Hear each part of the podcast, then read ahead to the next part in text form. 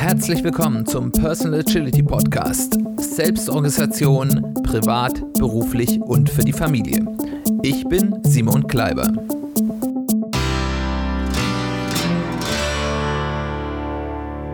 Herzlich willkommen zu einer weiteren Folge des Personal Agility Podcasts. Schön, dass du eingeschaltet hast. Schön, dass du wieder dabei bist. Worum geht es heute? Wir fangen heute eine neue Serie an und zwar eine Serie zum Thema, wie entwickle ich eine persönliche Strategie? Wir haben ja an ganz verschiedenen Stellen in diesem Podcast schon mal immer wieder darauf, ja, sind, sind wir immer wieder darauf zurückgekommen, dass es sehr vorteilhaft ist, wenn man so eine gewisse Vorstellung hat davon, äh, was einem in seinem Leben wichtig ist, was man erreichen will und was vielleicht auch gerade nicht äh, um sich da auch ein bisschen fokussieren zu können. Und wir haben im Lauf der letzten Jahre hier in dem Podcast immer wieder über persönliche Strategieentwicklung gesprochen.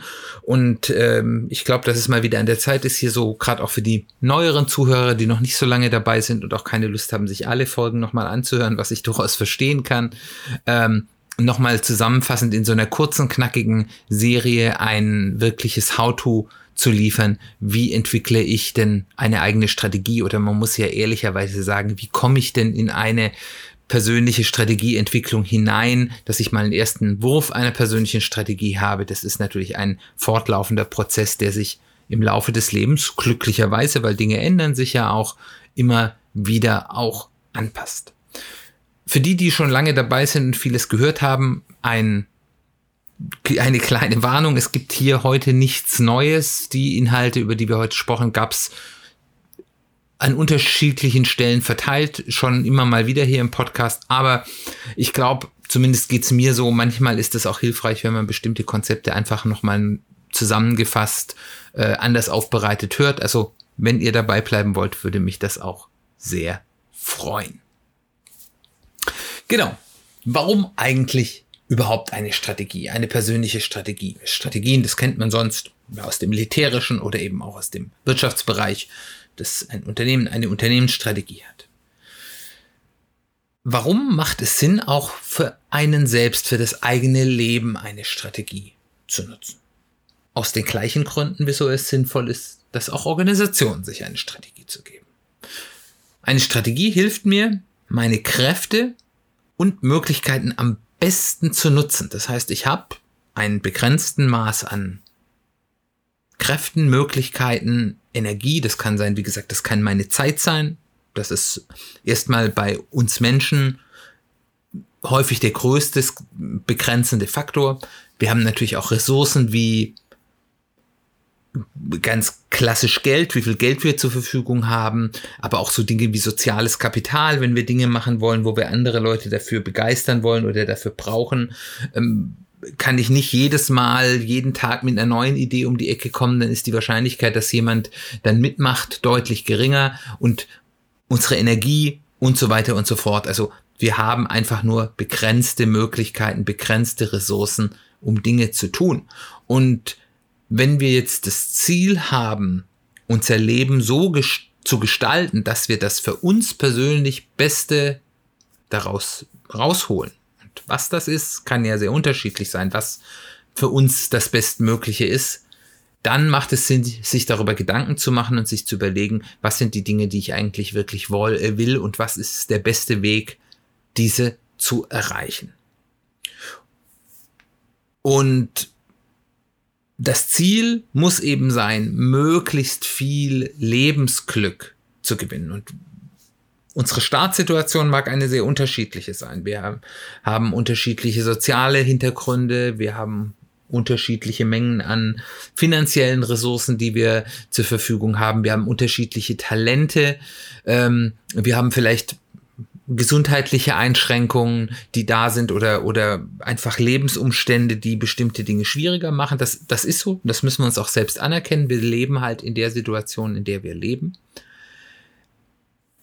Aber ich kann eben, anstatt mich darüber zu grämen, dass ich vielleicht jetzt nicht in die Milliardärsfamilie äh, hineingeboren wurde äh, oder vielleicht nicht dieses oder jenes Talent mitbekommen habe, das, um das ich andere beneide, anstatt mich darüber zu grämen und da meine Energie drauf aufzuwenden, kann ich eben auch versuchen, aus diesen Möglichkeiten, die ich habe, das möglichst viel an Lebensglück für mich herauszubekommen. Und wie gesagt, was Lebensglück für dich bedeutet, ist eine hochindividuelle Geschichte und das ist mein erster Tipp, der das jetzt hier auch durchgehen lassen. Lasst euch von niemand anderem einreden, was für euch Lebensglück bedeuten soll. Weder von gesellschaftlichen Konventionen noch von Erwartungshaltungen von eurem familiären und sozialen Umfeld, was die Eltern erwarten, was äh, die Freunde erwarten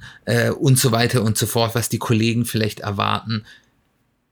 Ihr müsst für euch selbst herausfinden, was euch glücklich macht. Und wenn das etwas äh, ist, was in eurem sozialen Umfeld kontrovers ist, ist das trotzdem in Ordnung. Also, um das mal zu sagen, also früher war ganz klar, war Lebensglück sehr stark an beruflichen Erfolg ge gekoppelt. Und äh, wenn man da nicht die entsprechende Stelle und das entsprechende Geld verdient hat, dann ähm, waren das keine echten wertvollen Ziele.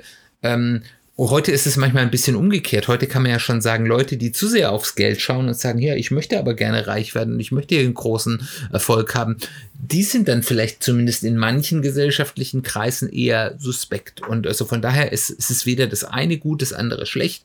Ich habe meine persönliche Meinung, was für Ziele vielleicht auf langfristig erfüllender sind als andere, aber ich würde mir nicht anmaßen, das für andere Menschen auch zu wissen. Da kann man vielleicht in in Gespräch kommen und sagen, warum glaubst du, dass dieses Ziel dich gerade glücklich machen wird? Aber ich kann nicht wissen, wie ein anderer Mensch fühlt oder denkt und was ihm oder ihr wirklich wichtig ist. Strategie bedeutet, erstmal eben eine Klarheit über die eigene Situation zu bekommen. Wo stehe ich? Was habe ich heute? Ähm, wo sind meine Einschränkungen, wo sind meine Stärken, wo sind meine Schwächen. Dann eben auch Klarheit über die eigenen Wünsche und Ziele und häufig auch der Priorität dieser Wünsche und Ziele, weil für die meisten Menschen, zumindest ist für mich so, ist es, gibt es nicht nur dieses eine große Lebensziel. Das hat auch seine Vorteile, wenn man nicht nur eins hat und das ganze Lebensglück vom Erreichen dieses einen Zieles abhängt. Und eben auch einer groben Idee, das ist der dritte Teil einer Strategie, wie ich von A nach B komme. Es ist natürlich vollkommen möglich, ein Leben zu führen, ohne dass man eine Strategie hat. Und es ist auch vollkommen möglich, dass man eben durch dieses einfach auf sich zukommen lassen und mal hier und dort mal was zu tun, auch ein etwas Tolles erreicht, ein tolles, erfülltes Leben hat. Vielleicht erlebt man sogar etwas, was man nicht erlebt hätte, wenn man zielgerichteter vorgegangen wäre, weil man eben die eine Abzweigung vielleicht nicht genommen hätte, wenn man zielgerichteter unterwegs ist. Aber da muss man halt trotzdem sagen, dass der Zufall einem eben genau das, diese große Chance, die einem das große Lebensglück bringt, ähm, ja, bringt, ist eben nicht so riesig groß. Die Gefahr ist eben viel größer, dass man eben irgendwie dann ein bisschen ziellos wie ein Schiff auf dem Ozean ohne Steuer unterwegs ist und vielleicht hier und da auch was Nettes erlebt hat. Das ist ja auch nicht schlecht, aber man dann eben irgendwann zu dem Punkt kommt, wo man sagt, okay, hätte ich doch dieses und hätte ich doch jedes Mal gemacht. Ähm, aus welchen Gründen auch immer man dann den Weg nicht ergriffen hat, aus Bequemlichkeit, aus Ungewissheit, aus Angst vielleicht auch, dass man hier zu großes Risiko eingibt. Von daher hat eine Strategie sicherlich den Vorteil, dass es einem die Chance erhöht, zumindest in die richtige Richtung zu kommen. Ja, dann erhöht eben einfach diese Chance. Aber, und da können wir auf diesen Punkt gerade zurückkommen. Wir möchten natürlich auch nicht nur mit Scheuklappen durch die Welt laufen und alle Möglichkeiten und vielleicht viel schöneren Dinge, die man unterwegs noch sehen kann oder interessante Abzweigungen verpassen, sondern wir möchten die Strategie als Hilfe für uns selbst haben, uns zu fokussieren, aber eben auch nicht die Augen für die Welt verschließen. Deswegen wollen wir eben ein, auch eine agile Strategie, die man immer wieder hinterfragt, die man immer wieder anpasst, die man immer wieder, ja, wo man auch, auch keine Angst haben muss, die zu verwerfen. Ich muss ganz ehrlich sagen, von meinen persönlichen Zielen und, und auch ja, strategischen Zielen, die ich vor 10 oder 20 Jahre, gibt es sicherlich einige, die gleich geblieben sind, aber es gibt auch eine ganze Menge, die heute ganz anders aussehen, als das vor 10 oder 20 Jahren war. Und auch hier sage ich, das ist gut so. Im Endeffekt kann man eben einfach sagen, bei aller Zielgerichtetkeit, die man vielleicht mit einer solchen Strategie verfolgen will, lass dich von ihr auch nicht tyrannisieren, sei nett zu dir selbst und genieße die Reise dorthin, weil unser Leben macht die Reise aus und die Erlebnisse und die Menschen, die wir auf dem Weg haben. Es ist sicherlich gut, wenn wir die Reise in die richtige Richtung machen, aber wir sollten uns immer bewusst sein, der Großteil unseres Lebens ist die Reise und nicht das Erreichen des Ziels. So viel vorneweg. Jetzt meine, mein Vorschlag, wie man sich annähern kann an das Aufbauen einer persönlichen Strategie. Und in dieser heutigen Folge möchten wir uns ein bisschen damit auseinandersetzen mit dem Punkt, wo stehe ich? Was ist meine Situation? Der erste Punkt, mit dem ich mich hier auseinandersetzen will, ist, wo stehe ich denn eigentlich zeitlich in meinem Leben? Die erste Frage ist eine ganz einfache. Wie alt bist du? Ich bin mir relativ sicher, dass wenn du nicht unter sehr speziellen Lebensumständen in die Welt gekommen bist, kannst du mir diese Frage beantworten. Die nächste Frage, da muss man schon ein bisschen ähm, mal anschauen. Ähm, eine Idee davon zu bekommen, was ist denn meine Lebenserwartung. Da gibt es statistische Tools, da gibt es zum Beispiel eine Seite, die heißt Wie alt werde ich? Die finde ich ganz lustig, wenn man da eben nicht nur das einfache statistische Lebensalter äh, oder die einfache statistische Lebenserwartung sieht, sondern auch mit verschiedenen ähm, ja, äh, Faktoren das ein bisschen anpassen kann, was äh, ja, Arten des Lebens, verschiedene Laster, ähm, verschiedene Gesundheitsfaktoren, bei denen man eben auch weiß, dass sie äh, starken Einfluss auf die Lebenserwartung haben, äh, mit eingeben kann und das ein bisschen anpassen kann. Und da kommt dann eine Zahl raus, die wird bei den meisten Menschen heutzutage irgendwo so um die 80 liegen, bei den bei Frauen grundsätzlich immer ein bisschen höher, äh, bei Männern grundsätzlich ein bisschen niedriger, aber eben auch hier entsprechend der Faktoren geht das ein bisschen hoch, ein bisschen runter. Ähm, aber das wird so in dieser Größenordnung liegen. Und jetzt muss man jetzt erstmal verstehen, was ist denn eine statistische Lebenserwartung? Das heißt ja nicht, wenn da jetzt bei mir steht, ähm, keine Ahnung, ich habe es jetzt wieder vergessen, was genau da stand, aber da, wenn da steht jetzt 80,2 Jahre statistische Lebenserwartung, dann bedeutet es ja nicht, dass ich dann irgendwie ähm, drei Monate nach meinem 80. Geburtstag mit Sicherheit versterben werde. Und es das heißt auch nicht, dass ich überhaupt 80 werde. Es kann auch sein, dass ich 100 werde. Es kann aber auch sein, dass ich morgen von dem Auto überfahren werde. Es ist eben einfach nur mal eine statistische Annäherung, was so die, der Horizont ist, mit dem man rechnen kann, dass man ungefähr dieses Alter erreichen könnte. Und das gibt eben einem ein Bild dafür, wie viel Zeit man noch hat. Und um das sich ein bisschen zu ja, visualisieren, würde ich euch empfehlen, malt euch einen Zeitstrahl aus von 0 bis, sagen wir mal, 100 auf kariertem Papier vielleicht, dass es von der ja, vom Maßstab stimmt und dann zeichnet ihr erstmal ein, wie alt ihr jetzt heute seid. Und dann zeichnet ihr ein, was hier eure statistische Lebenserwartung ist. Ihr könnt die natürlich auch nochmal ein bisschen anpassen, wenn ihr jetzt Faktoren wisst, aus dem, die jetzt dort in, zum Beispiel in diesem Tool nicht abgefragt werden, äh, wo, weil ihr zum Beispiel wisst, dass eure in eurer Familie Menschen generell relativ alt werden. Das ist ja immer auch, hat eine relativ starke auch genetische äh, Prädisposition. Äh, ähm, dann, dann könnt ihr vielleicht da ein bisschen was draufrechnen, wenn ihr äh, wisst, dass es vielleicht irgendwelche chronischen Erkrankungen oder, oder genetischen Risiken wiederum auch gibt, dann kann man ein bisschen was davon abziehen. Wie gesagt, es ist ja eh nur keine genaue Zahl, sondern nur eine grobe grobe Größenordnung. Also muss man sich da auch nicht verrückt. Also dann zeichnet man ein, was ist denn meine statistische Lebenserwartung. Und dann schaut man sich das mal auf dem Zeitstrahl an und ähm, wie viel habe ich denn schon gelebt, wie viel liegt denn voraussichtlich noch so vor mir und je nachdem, wie alt ihr seid, das sieht natürlich, wenn ihr irgendwie Mitte 20 seid, sieht es natürlich anders aus, als wenn ihr Mitte 60 seid. Ich werde euch aber sagen, dass ihr, egal wie alt ihr seid, feststellen werdet, dass ihr wahrscheinlich noch mehr Leben vor euch habt, als ihr euch das bewusst war. Weil selbst wenn ich 60 bin zum Beispiel, dann habe ich ja statistisch gesehen noch 20 Jahre Lebenszeit von mir. Und selbst wenn ich davon ausgehe, dass vielleicht die letzten Jahre, äh, die man so statistisch im Leben hat, vielleicht nicht mehr die sind, wo man alles machen kann, habe ich immer noch eine ganz ordentliche Zeit. Also wenn ich mir mal überlege, ähm, was so vor 15 Jahren war, wie viel Zeit da war, was ich in dieser Zeit erlebt habe, dann ist das eine ganz schön lange Zeit. Und ich habe das bei mir gemerkt, ich habe das so gemacht, als ich Anfang 40 war, zum ersten Mal diese Übung und habe festgestellt, ja, es ist noch nicht mal mein halbes Leben wirklich vorbei.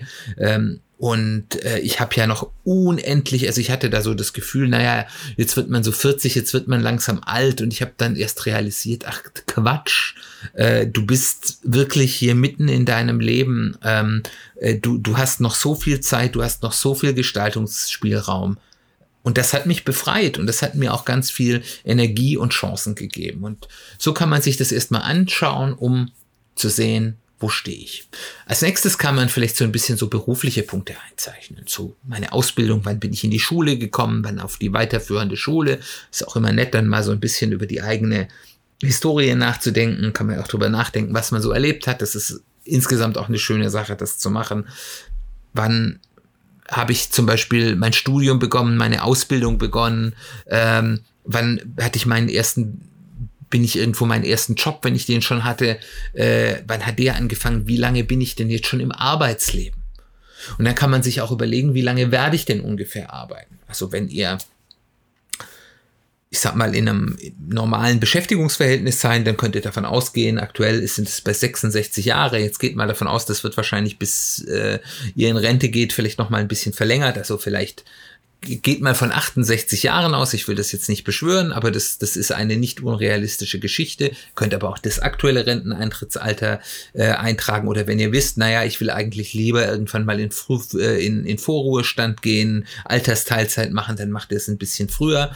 Wenn ihr sagt, okay, ich bin vielleicht auch selbstständig und ähm, ich habe mein Ziel, ich möchte mit 45 oder mit 50 in Ruhestand gehen, weil ich so viel Geld gespart und angelegt habe, dann könnt ihr euch das anzeichnen. Oder wenn ihr seid wie ich, dass ich sage, mir macht das, was ich mache, eigentlich Spaß und ich kann mir auch vorstellen, das vielleicht in einer etwas kleineren, ähm, ja, intens oder in einer geringeren Intensität auch etwas länger zu machen, wenn ich gesund bin, dann könnt ihr euch das einzeichnen. Dann habt ihr ungefähr so den Spielraum, den ihr noch in eurem beruflichen Leben habt. Und wenn es um persönliche Strategie geht, hat ja häufig diese berufliche Aspekt spielt eine Rolle. Und zwar entweder in der Form, dass das, wenn ihr eure Strategie und euren Gestaltungswillen in erster Linie in eurem beruflichen Umfeld seht, dass das sozusagen die Zeit ist, in der ihr diesen Gestaltungsspielraum habt oder wenn ihr eben eher so drauf seid, dass ihr sagt, ich mache halt meinen Job, um Geld zu verdienen, aber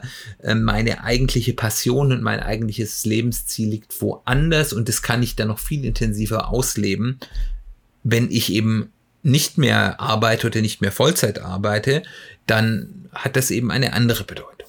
Aber es macht auf jeden Fall Sinn, sich darüber mal Gedanken zu machen. Und wenn man dann so ein bisschen Gefühl dafür entwickelt hat, wo man denn so zeitlich in seinem Leben, in seinem Gesamtleben, im biologischen Leben, aber auch in seinem beruflichen Leben steht und vielleicht auch mal darüber nachgedacht hat, was diese Erkenntnis mit einem macht, das sollte man auch nicht schnell, schnell darüber hinweggehen, dann könnt ihr als nächstes mal so ein bisschen einzeichnen, was ihr denn schon alles erlebt habt. Wo habe ich zu welcher Phase meines Lebens gewohnt? Wo habe ich gearbeitet oder bin zur Schule gegangen?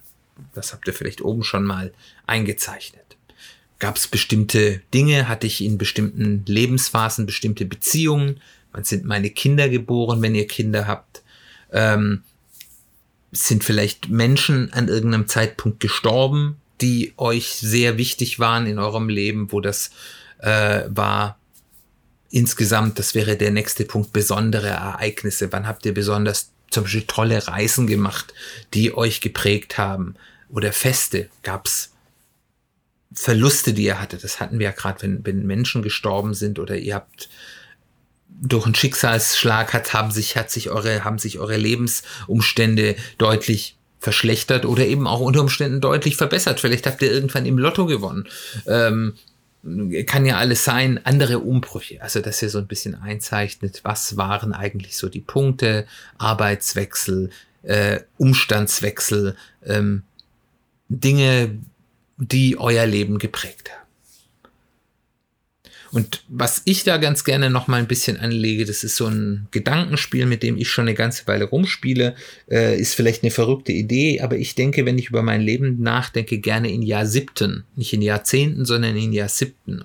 Und ich habe festgestellt, dass das zumindest auf mein Leben und ich habe mit anderen Leuten gesprochen, die das ähnlich gesehen haben, dass häufig interessante Ordnungsphasen sind. Das sieht man stark in der Kindheit. Man hat so diese Phase von 0 bis 7 hat man, ist man also wirklich das kleine Kind und dann ist man von 7 bis 14 eben das ältere Kind und dann geht so die, die Jugend los von, von 14 bis 21 oder 15 bis 21 und äh, von 21 bis 28 ist dann häufig so eine Phase, wo man dann in der beruflichen Findung ist das wird deutlich weniger exakter, je mehr man dann sozusagen älter wird, aber ich habe festgestellt, dass ganz häufig so um diese Jahrzippgrenze nicht ganz exakt herum auch häufig große Umbrüche in meinem Leben waren und ich konnte persönlich immer jeder meiner bisherigen Lebensjahr siebte ein schönes Motto geben, wo ich sagen konnte, das ist so ein bisschen das vereinende Thema, äh, was diese Zeit umfasst hat. Das ist was, das muss man nicht machen. Das ist ein Konzept, das finde ich ganz witzig. Es hat mir geholfen, über mein bisheriges Leben ja nachzudenken. Wenn ihr Lust habt, probiert das vielleicht auch mal aus, zeichnet eure Lebensjahr siebte ein und überlegt mal, was dort denn so das Thema war, das euch in eurem Leben da beschäftigt hat. Der nächste Punkt, den ich jetzt sehr spannend finde, und wir hatten den auch schon mal in einer Selbstcoaching-Methode hier besprochen, ist als nächstes euch mal ein bisschen einzuzeichnen, in welcher dieser Phasen, das kann man sich so vielleicht so auf einer Skala, die man dann über und unter dem, dem Zahlenstrahl einzeichnet, von vielleicht minus 10 bis plus 10 oder minus 5 bis plus 5 oder wie immer ihr das auch machen wollt, mal einzeichnen, wie glücklich ihr eigentlich in welcher eurer Lebensphasen wart. Und das mag ganz unterschiedlich sein. Es gibt sicherlich viele Menschen, die für die die Kindheit eine besonders glückliche Phase waren. Es gibt aber auch Menschen, die ganz schwierige Kindheiten hatten und die dann ihr Glück im Leben eher später gefunden haben, als sie dann eben eher eine unabhängigere Geschichte haben. Interessant ist es auch, was waren zum Beispiel meine Beziehungskontexte, was waren meine beruflichen Kontexte, gab es bestimmte berufliche Phasen, in denen ich besonders glücklich war und andere, in denen ich eher gelitten habe. Also darüber mal nachzudenken in der Vergangenheit, welche Phasen meines Lebens haben mich bis jetzt denn besonders glücklich gemacht. Das nächste, das nächste Kapitel, über das ich euch bitte nachzudenken, ist das Thema, was habe ich erreicht?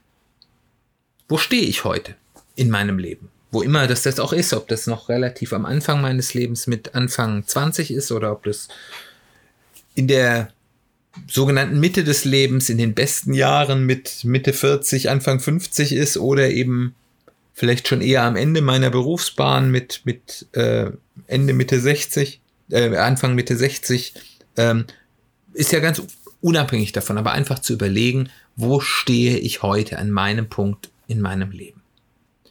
Was von dem, was ich bis jetzt erreicht habe, ist mir eigentlich wirklich wichtig? Wenn ich eine nette Übung, die man machen kann, ich beschreibe das, was ich in meinem Erleben, äh, in meinem Leben erreicht habe, in einem Tweet in, was ist das zurzeit, 280 Zeichen. Was würde ich dort reinschreiben und was würde ich vielleicht weglassen? Worauf bin ich besonders stolz?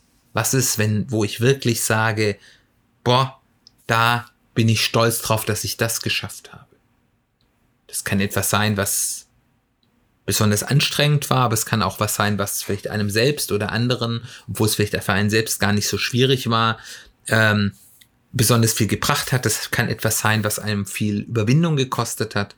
Ich denke, ihr habt da selber ein gutes Gefühl darauf, worauf ihr stolz seid. Dann aber auch umgekehrt. Was wollte ich erreichen in der Vergangenheit, was ich nicht oder vielleicht auch noch nicht erreicht habe, aber vielleicht auch nicht mehr erreichen will? Warum habe ich das nicht erreicht? Und ist es wichtig? Ist es für euch ein Problem, dass ihr das erreicht habt? Ich habe mal einen Bekannten gehabt, das war für mich ganz faszinierend. Da war ich so in meinen späten Teenager, frühen 20er Jahren und ich hatte da einen, einen Bekannten, den ich aus so einem Vereinsumfeld kannte und der war, ich weiß gar nicht mehr, wie alt der war, der war noch nicht so alt aus heutiger Sicht, der war, ich würde mal sagen, Ende 30, maximal Anfang 40 und der war total frustriert. Der hat gesagt, ja, okay, ich habe hier folgende Vorstellung von meinem Leben gehabt und jetzt bin ich schon, ja, irgendwie schon Ende 30 und ich sehe, ich kann das gar nicht erreichen und das ist, war für den, für den war sozusagen sein Leben vorbei. Das war, hat alles keinen Sinn mehr gemacht. Er hat, war davon überzeugt, auch wenn ich vielleicht glaube, wenn er das gewollt hätte, hätte er vielleicht das, was er da erreichen hätte wollen, immer noch problemlos erreichen können. Aber für ihn war ganz klar, wenn ich das mit Ende 30 nicht erreicht habe oder nicht nahe dran bin, dann kann ich das vergessen. Meine Vorstellung, was ich aus meinem Leben machen will, ist hinfällig. Und ich, mich hat es damals sehr beeindruckt, äh, im, im, negativen Sinne, äh, wie sich dort ein Mensch so aufgibt, fast. Und wirklich so in, in Selbstmitleid versinkt.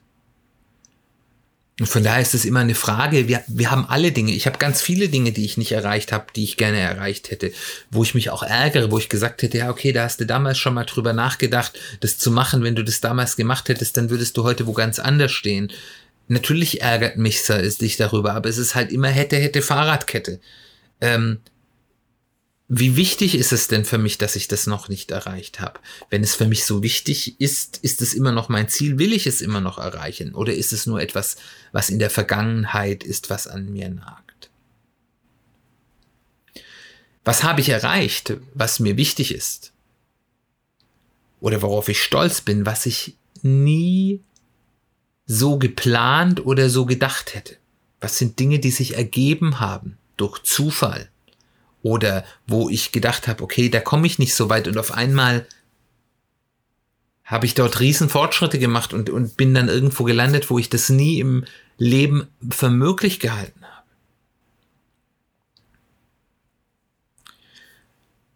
In dieser Rücksicht kann man sich dann auch nochmal überlegen, wie haben sich denn meine Ziele im Laufe der Zeit verändert? Das ist gar nicht so einfach. Da muss man wirklich mal zurückdenken, was man denn so in deutlich früheren Phasen des Lebens so an Träumen hatte, an Zielen, an Wünschen. Ich finde da auch wieder dieses Jahr siebt Konstrukt ganz gut, weil das eben auch wieder so eine Jahrzehnte sind immer ein bisschen lang, aber so eine gute Einheit ist, was war mir denn in jedem dieser meiner bisherigen Lebensjahr siebte und je nachdem wie alt ihr seid, gibt's da weniger oder mehr was waren denn da meine Ziele? Was man kann ja anfangen. Was war als als äh, Kindergarten und Grundschulkind mein Traum? Wollte ich da Astronaut werden? Wollte ich da was? Was waren da meine meine Vorstellungen? Ähm, und dann als Schulkind. Das ist ganz lustig, weil manchmal äh, treffen sich so Ziele, die man wirklich im Kind hatte, in einer abgewandelten Form, aber einer verwandten Form dann später im Leben wieder. Geht mir bei ein paar Punkten so. Ähm, wie hat sich das verändert? Wodurch hat sich das verändert? Äh, was hat diese Veränderung mit mir gemacht? Hat die mich frustriert, weil ich die Ziele geändert habe, weil ich meinen bisherigen Zielen nicht gerecht wurde? Habe ich eine Erkenntnisreise gemacht, die mich weitergebracht hat und die eben auch dir zur Einsicht gebracht hat, dass vielleicht die Ziele, die ich davor hatte, nicht nachhaltig sind, nicht wertvoll wirklich für mich sind und ich eben dann andere Ziele gefunden habe. Gab es Veränderungen in meinem Umfeld, die dazu geführt haben, dass ich meine Ziele geändert habe? Wie auch immer. Darüber macht es Sinn, nachzudenken. Und daraus heraus kann man sich eine Frage stellen und die sollte man sich sehr ehrlich in beide Richtungen fragen, weil es hier sehr leicht ist, sich in beide Richtungen zu be be belügen. Sowohl in die positive Seite, dass man alles schön färbt, als auch in die negative Seite in Richtung Selbstzweifel und äh, ja, äh, Unzufriedenheit und zu hohen Ansprüchen an sich selbst. Die Frage ist, erfülle ich die an Erwartungen, die ich an mich selbst stelle? Wo aber erfülle ich die? Wo nicht? Es ist ja meistens nicht so, es sei denn, man ist ganz tief in, in, in, in Selbstzweifeln und, und äh, äh, ja, sich selbst auffressen, dass man überall seine Erwartungen nicht erfüllt. Und genauso geht es, glaube ich, keinem von uns, wenn wir wirklich ehrlich mit uns sind, dass wir in allen Facetten unseres Lebens sagen, ja, was du hier machst, ist total super und äh, könnte nicht besser sein. Also in welchen ja, Facetten unseres Lebens sind wir zufrieden und wo nicht. Und dann kann man durchaus auch nochmal die eigenen Erwartungen hinterfragen und sagen, sind das denn gesunde Erwartungen, die ich an mich da selbst habe? Äh, und wenn man sich das angeschaut hat, dann kann man eben auch nochmal fragen, woher kommen denn die Erwartungen? Wie sieht es denn mit den Erwartungen Dritter aus? Kommen diese Erwartungen wirklich von mir selbst oder von Dritten aus beruflichem Umfeld, aus dem Elternhaus, aus dem sozialen Umfeld. Wie sehen denn die Erwartungen Dritte an, an mich aus? Möchten meine Eltern, dass ich Jurist oder Arzt oder sonst irgendwas werde und ich will das gar nicht? Oder äh, sehen die Erwartungen in meinem Elternhaus umgekehrt aus, dass die sagen, hier, äh, bei uns hat ja noch nie irgendjemand studiert, was soll der jetzt studieren oder so? Also, um mal so ein krasse Beispiele zu machen, wird das, was ich leiste und was mir wichtig ist, denn auch gewertschätzt. Ich glaube, das ist ein guter Punkt aufzuhören für diese Folge. Wir wissen jetzt, wo wir zeitlich stehen, was wir erreicht haben, wie wir mit unseren Erwartungen stehen. Ich glaube, dass allein sich damit zu auseinanderzusetzen, bereits ein ganz, selbst wenn man alles andere danach weglässt, ein ganz, ganz großer Vorteil ist, weil dieser gesunde, so objektiv wie mögliche Blick auf einen selbst etwas ist, was einem den Raum der Möglichkeiten, was man tun kann, unheimlich erweitert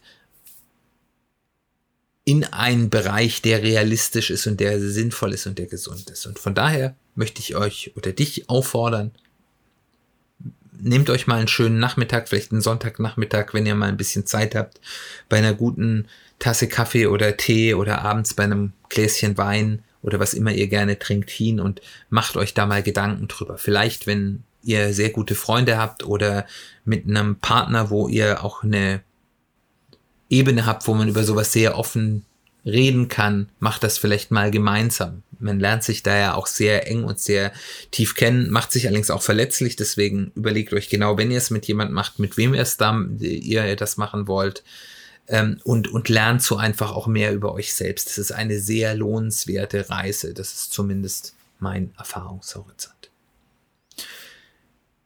Als nächstes würden wir uns dann mal anschauen, wo wollen wir eigentlich hin?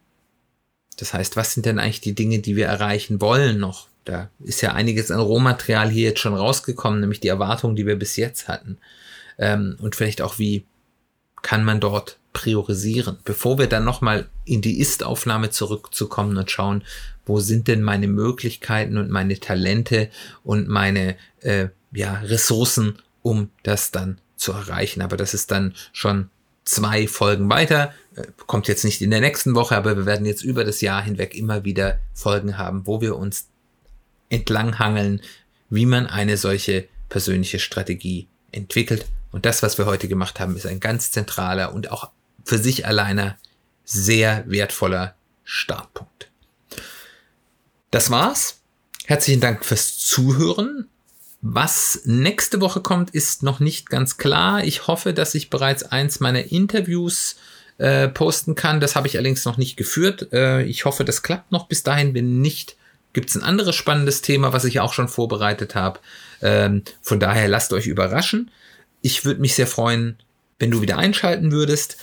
Wenn du mich unterstützen willst, würde ich mich freuen, wenn du ein Review, eine Bewertung da lässt, entweder auf Apple Podcasts, iTunes oder bei Spotify, um auf Spotify eine Bewertung dazulassen, müsst ihr von dem Podcast zumindest ein bisschen gehört haben. Erst dann wird die Option freigeschaltet, dort auch zu bewerten. Finde ich eigentlich ganz clever, dass nicht irgendwie man einfach blind eine Bewertung abgeben kann. Äh, aber wenn ihr an dieser Stelle angekommen seid und auf Spotify gehört habt, könnt ihr es eh schon und ansonsten hört euch da mal irgendeinen älteren Podcast an, der euch interessiert und dann könnt ihr das auch dort bewerten. Mit diesen Bewertungen macht ihr einfach, sagt ihr den Algorithmen einfach, was, dass das ein interessanter und guter Podcast ist und dann wird das stärker weiterempfohlen und das würde mir sehr helfen.